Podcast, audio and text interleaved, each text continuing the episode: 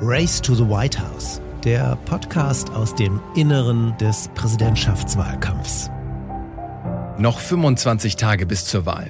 Donald Trump stand nach seiner TV-Debatte mit dem Rücken an der Wand. Do you use the word smart? Don't ever use the word smart with me. Don't ever use that word. Oh, give me a break. Because you know what? There's nothing smart about you. Willkommen zum Race to the White House. Mein Name ist Julius Vandela. Und ich bin Gordon Pinski, heute ausnahmsweise von unterwegs dazugeschaltet.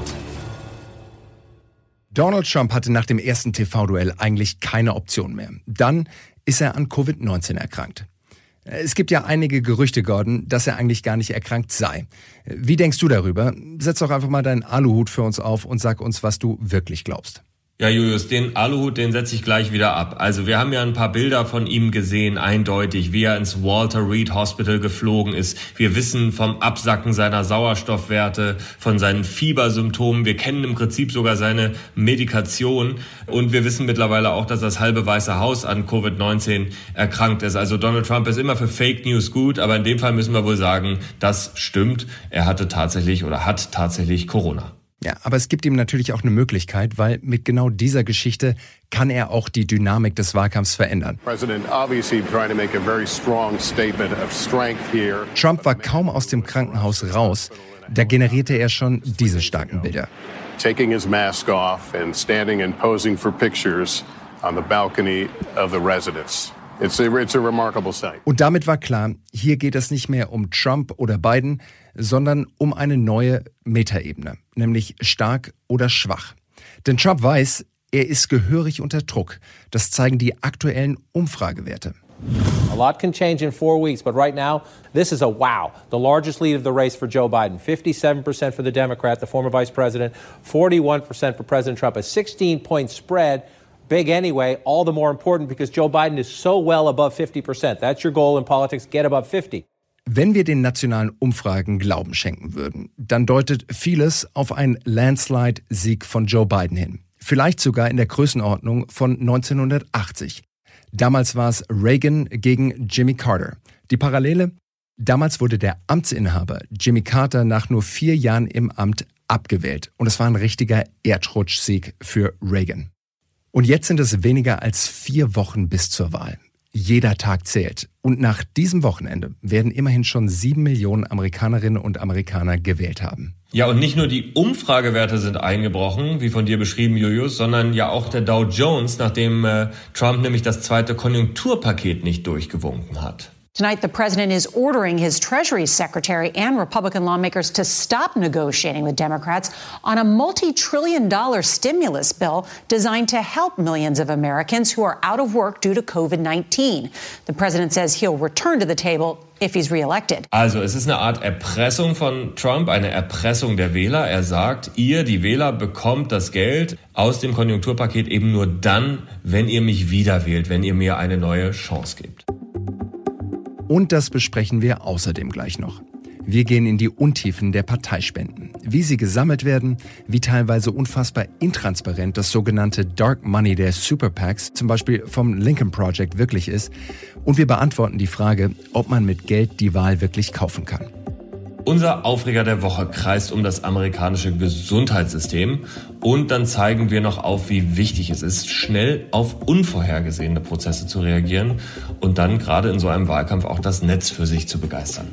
Das nennt man Rapid Response Campaigning. Und außerdem reden wir über die Aufregung rund um das zweite TV-Duell, das natürlich jetzt erstmal verschoben wurde.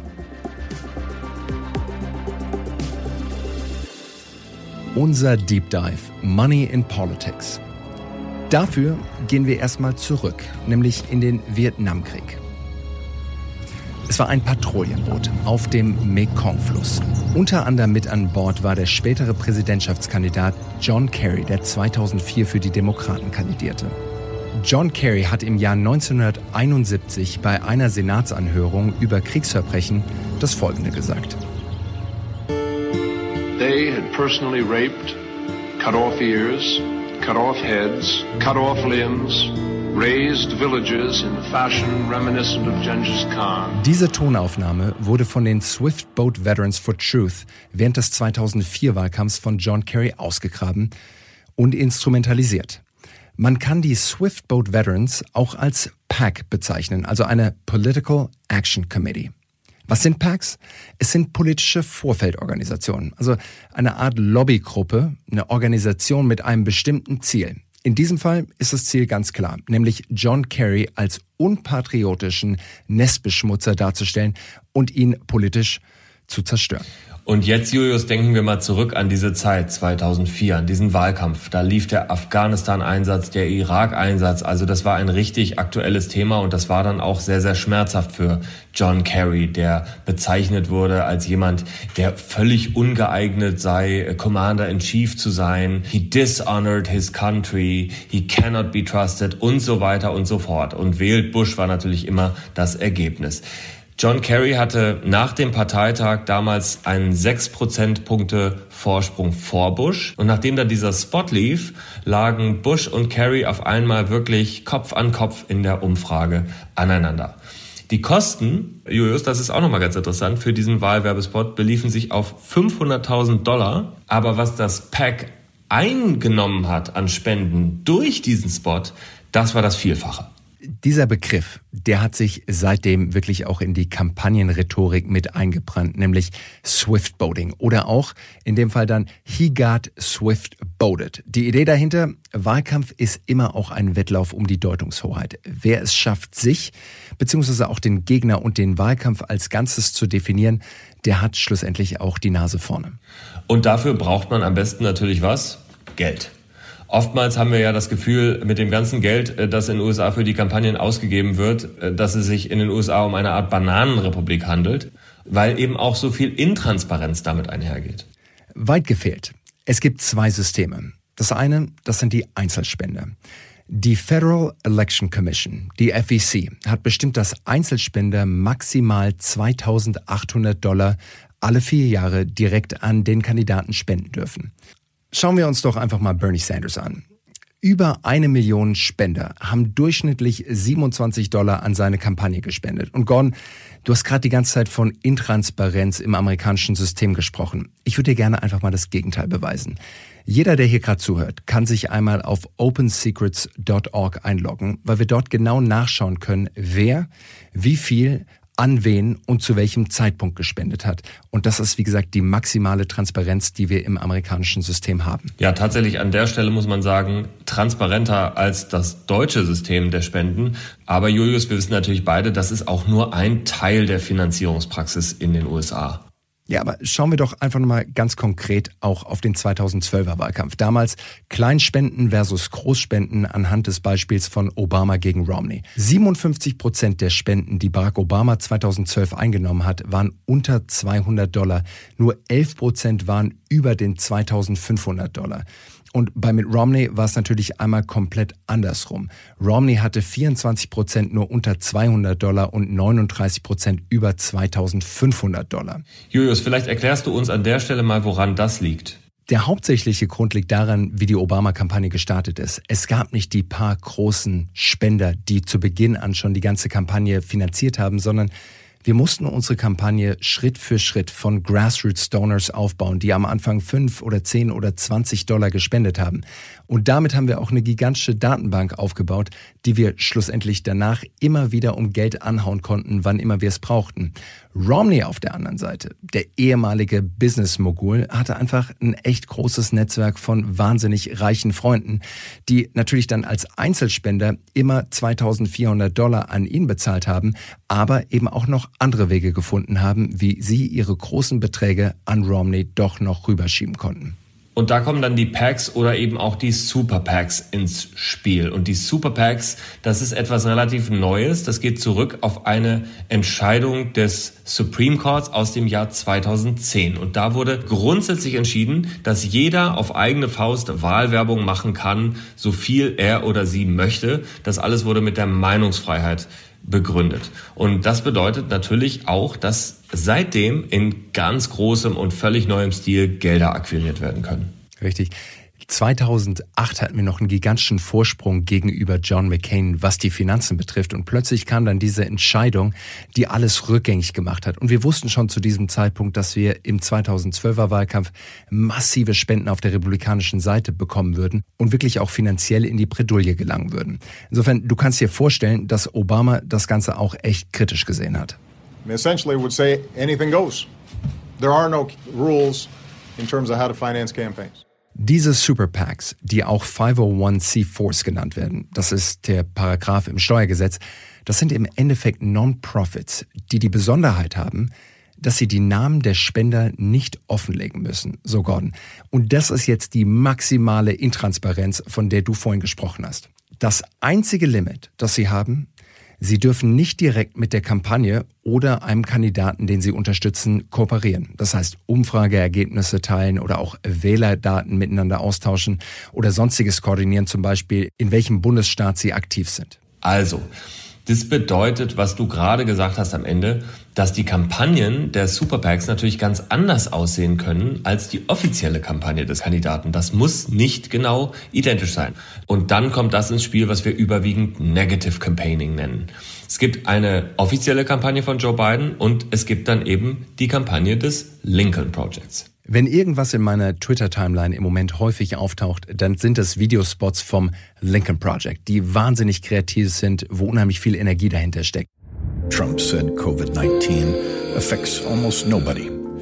But then he got it. His wife got it. His press secretary got it. His debate team got it. His White House staff got it. Turned the White House into a hot zone.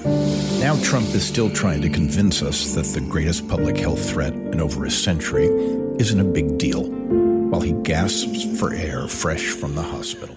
Das Lincoln Project ist eine von Republikanern gegründete Super PAC, die aber Joe Biden unterstützt. Die ursprünglichen Gründer waren George Conway, der Name sagt vielleicht dem einen oder anderen was. Conway, das ist Kellyanne Conways Ehemann. Kellyanne war die ehemalige Polsterin, also diejenige, die die Umfragen für Trump in Auftrag gegeben hat.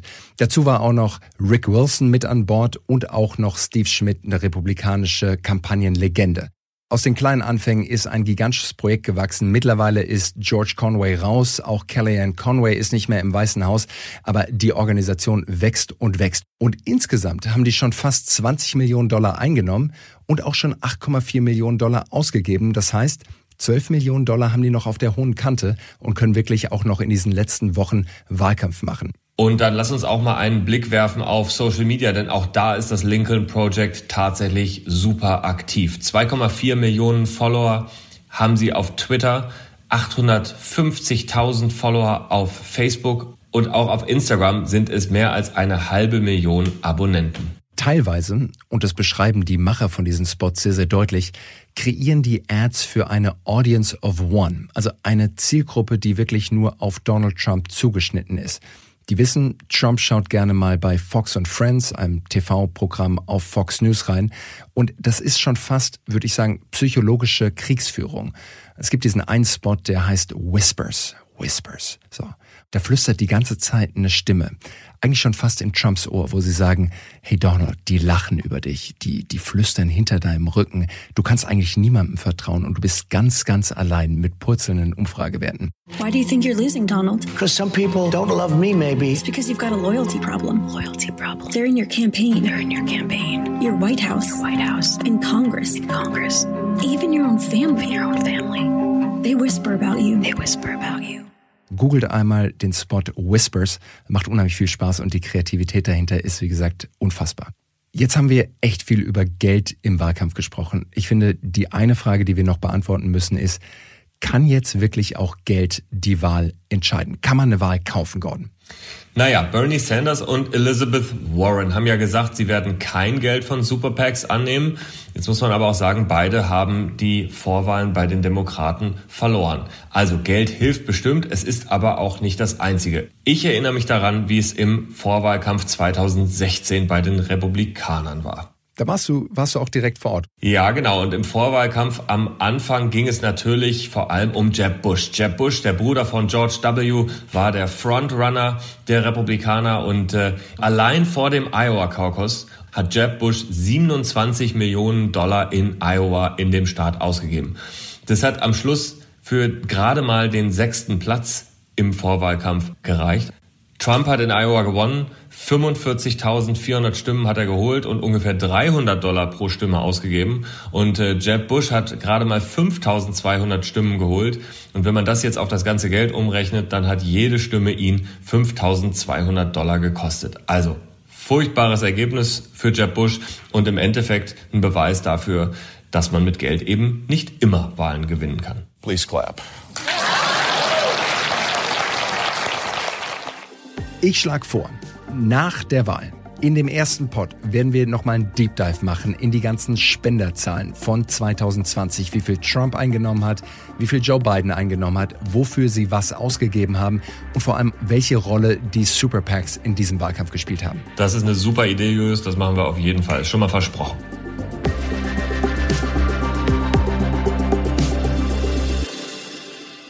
So, jetzt lass uns wieder tief in die aktuelle Kampagne reinschauen. Und da hatten wir diese Woche ja ein Ereignis, von dem ich jetzt ehrlich gesagt nicht so sicher bin, wie lange man sich daran noch erinnern wird, nämlich die TV-Debatte zwischen Kamala Harris und Mike Pence. Ich glaube, wir erinnern uns schon in sehr naher Zukunft nicht mehr an allzu viel, aber eine Sache wird eben überbleiben und das ist die Fliege auf dem Haar von Mike Pence. Eine Steilvorlage für alle Komiker und Satiriker im Netz. We're joined now by our man in Washington and the Fly's campaign manager, Michael Williams. So, Michael, if the Fly won, does that mean that both the candidates lost? Now, we can say two things certainly about the Fly is that after, I think, one and a half hours, the Fly has 86,000 Twitter followers by my last count. and his new nickname, people are calling him Mike Pence's only black friend. So, you know, Der Spaß, den das Netz mit dem Moment hatte, das ist das eine. Viel wichtiger, das ist ein Moment, den man als Kampagnenmacher sofort erkennen muss. Für das sogenannte Rapid Response Campaigning. Solche Dinge sind ein absoluter Segen. Denn es heißt jetzt schnell sein. Und wie gerade gehört, zum Beispiel einen eigenen Twitter-Account für die Flieger anlegen oder sogar noch besser direkt im Online-Shop auf der beiden Homepage eine Fliegenklatsch verkaufen und das nicht irgendwie am nächsten, übernächsten oder überübernächsten Tag, sondern wirklich rapid, nämlich zwei Stunden nachdem das auch passiert ist. Und es gab ja tatsächlich eine richtig schnelle Reaktion, nämlich ein paar Minuten nachdem der Satz gefallen ist, gab es schon die Website www.flywillvote.com. Also man wurde dann sofort weitergeleitet auf iwillvote.com. Da ging es dann um Wählerregistrierung und das ist natürlich eines der größten politischen Ziele der beiden Kampagne, die dann einfach diesen Moment für sich genutzt haben. Es erinnert mich auch ein bisschen an 2016 und das ist einer meiner absoluten Lieblingsmomente vom Rapid Response Campaigning. Das war Bernie Sanders, der in Portland einem Haufen junger Leute eine Wahlkampfrede gehalten hat. Da waren Tausende, die zugeschaut haben, neben ihm und hinter ihm standen und plötzlich, während er redete, fingen Leute an zu lachen. Und erst so schaut er so ein bisschen verdutzt einher und plötzlich merkt er, so, da ist ein kleiner Spatz direkt neben meinem Rednerpult gelandet. Now you see, this little bird doesn't know it. I think, I think there may be some symbolism here. Was aber viel interessanter war, nachdem der Vogel weggeflogen ist, die Sanders-Kampagne hat sofort geschaltet und ist in genau diesen Rapid Response-Modus auch reingekommen. Was sie gemacht haben, die haben geschaut, was sagt denn das Internet? Und das Internet, auch da hatte echt viel Spaß mit diesem Moment und hat dann aus Bernie Sanders Birdie, wie der Vogel Birdie Sanders draus gemacht. Die haben das aber nicht einfach nur im Internet stehen lassen. Die haben das aufgegriffen, haben einen Aufkleber daraus gemacht und haben dann angefangen, ihre ganzen Kanäle zu bespielen. Zum Beispiel E-Mail oder Facebook oder sonstiges und haben daraus einen Spendenaufruf gestartet. Das heißt, Gordon, du hast nicht nur an die Sanders-Kampagne gespendet, Du hast im Endeffekt dafür bezahlt, dass du deinen kompletten Datensatz, Vornamen, Nachnamen, Adresse, weil irgendwohin mussten die ja den Aufkleber auch noch schicken und auch noch deine Kreditkarteninformation direkt auch an die Sanders-Kampagne rübergereicht hast. Und damit ging natürlich die digitale Kampagne von der Sanders-Kampagne weiter und weiter und weiter. Wenn man das hochrechnet auf die Bernie Sanders Kampagne, die nicht nur diesen einen Moment mit dem Birdie hatten, sondern auch noch Feel the Burn Tassen gedruckt haben, T-Shirts gedruckt haben, Sticker, alles in ihrem Online-Shop vertickt haben, die haben 2016 alleine 15 Millionen Dollar in ihrem Online-Shop eingenommen. Ich meine, das ist halb so viel, wie die SPD im letzten Bundestagswahlkampf ausgegeben hat. Obama hat sogar 2012 in seinem Online-Shop mit Taschen, Stickern und allem möglichen 40 Millionen Dollar eingenommen. Insofern, es zeigt, Rapid Response Momente, die sind nicht nur gut für virale Effekte und Reichweiten, sondern wenn man es richtig anstellt, dann hilft es natürlich auch immens Geld in die eigene Wahlkampfkasse zu spülen.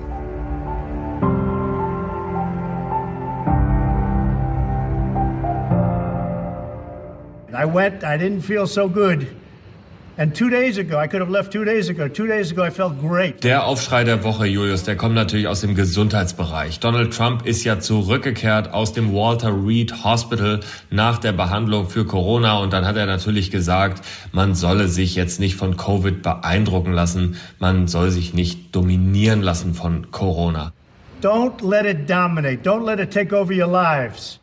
Die New York Times hat sich jetzt mal den Spaß gemacht, nachzurechnen, was eigentlich Trumps Behandlung im Krankenhaus einen normalen US-Amerikaner gekostet hätte. Das Ergebnis 400.000 US-Dollar wäre die Krankenhausrechnung gewesen für das, was Trump dort erhalten hat. Also von äh, x Ärzten, die sich um ihn gekümmert haben, bis zu verschiedensten Medikationen, experimentellen Medikationen, äh, Hubschrauber, Anreise und Abreise und so weiter. Also alles Möglichkeiten, die ein normaler Bürger nicht gehabt hätte.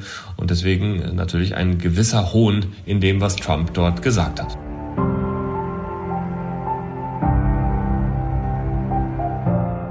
Was wird nächste Woche noch wichtig? Wichtig wird zu sehen, wie und ob Trump seinen Wahlkampf wirklich auch organisiert bekommt. Hat er das Virus wirklich besiegt? Kommt noch vielleicht ein Rückschlag? Und es ist ja nicht nur Trump, der sich mit dem Coronavirus infiziert hatte, sondern es ist auch noch sein Kampagnenmanager Bill Steppin und das halbe Weiße Haus, seine Pressesprecherin Kayleigh McEnany, Hope Hicks, Stephen Miller, wichtige Berater. Also die Frage, die sich wirklich stellt, implodiert die Trump-Kampagne möglicherweise in der nächsten Woche? Ja gut, ich würde argumentieren, Trump ist sein eigener Pressesprecher, sein eigener Social-Media-Redakteur, sein eigener Chefstratege und Marketingchef. Insofern, ob die jetzt dabei sind oder nicht, ich weiß nicht, ob das wirklich den großen Unterschied macht. Für mich ist auch noch die Frage, wie geht's weiter mit der zweiten TV-Debatte? Die war ja eigentlich angesetzt für die kommende Woche, wurde dann, als sie nur virtuell stattfinden sollte, von Trump gecancelt. Jetzt ist die Frage, Julius, glaubst du, diese Absage schadet ihm? Also erstmal, ich kann Trump total verstehen. Ich hätte auch keinen Bock darauf, dass plötzlich ein Moderator oder irgendjemand im Hintergrund den sogenannten Kill Switch hat, also im Endeffekt den Mute-Button, wo er mir plötzlich den Saft abdrehen kann. Daher kann ich Trump total gut verstehen. Das andere ist, ich glaube, Trump kann auch daraus im Endeffekt sagen, Biden ist hier das Chicken. Er traut sich nicht, mit Trump auf eine Bühne zu kommen. Coronavirus hin oder her, aber Biden kneift. Die Lösung, die die Kampagnen jetzt gefunden haben, ist allerdings relativ simpel.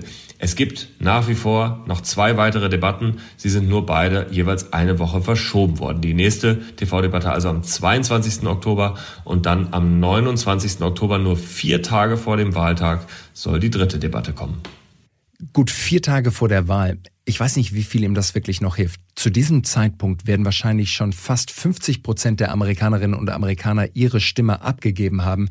Das heißt, auch wenn er da die Nacht seines Lebens haben sollte, das ist Zeit, die er jetzt verliert und nie wieder zurückbekommt. Das war's für diese Woche wieder bei Race to the White House. Vielen Dank, dass ihr dabei wart bei unserem Podcast aus dem Inneren des US-Präsidentschaftswahlkampfs. In den letzten Tagen haben uns immer wieder E-Mails erreicht an unsere E-Mail-Adresse usa@mediapioneer.com.